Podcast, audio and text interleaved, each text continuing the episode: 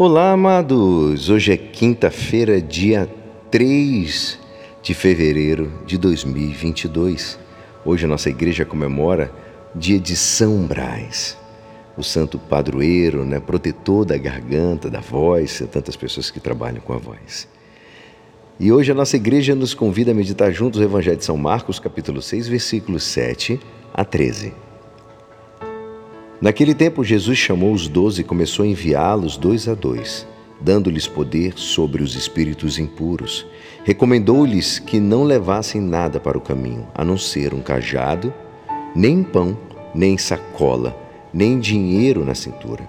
Mandou que andasse de sandálias e que não levassem duas túnicas. E Jesus disse ainda: Quando entrardes numa casa, ficai ali até a vossa partida. Se em algum lugar não vos receberem, nem quiserem vos escutar, quando sair de sacudir a poeira dos pés, como testemunho contra eles. Então os doze partiram e pregaram que todos se convertessem, expulsavam muitos demônios e curavam numerosos doentes, ungindo-os com óleo. Esta é a palavra da salvação. Amados, hoje o Evangelho relata as primeiras missões apostólicas. Cristo envia doze para falar, para curar todo tipo de enfermos e preparar os caminhos da salvação definitiva. Esta é a missão da Igreja. Esta é também a missão de cada cristão. O Concílio Vaticano II afirmou que a vocação cristã implica como tal a vocação ao apostolado. Nenhum membro tem uma função passiva, todos nós somos temos uma função ativa quem não se esforçasse pelo crescimento do corpo seria por isso mesmo inútil para toda a igreja, como também para si mesmos. O mundo atual, amado, necessita é, de um suplemento de alma para poder regenerá-lo.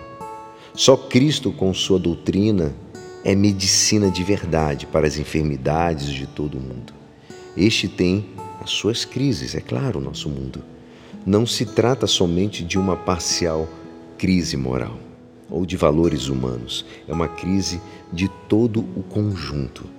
E o termo mais exato para defini-la é uma crise de alma.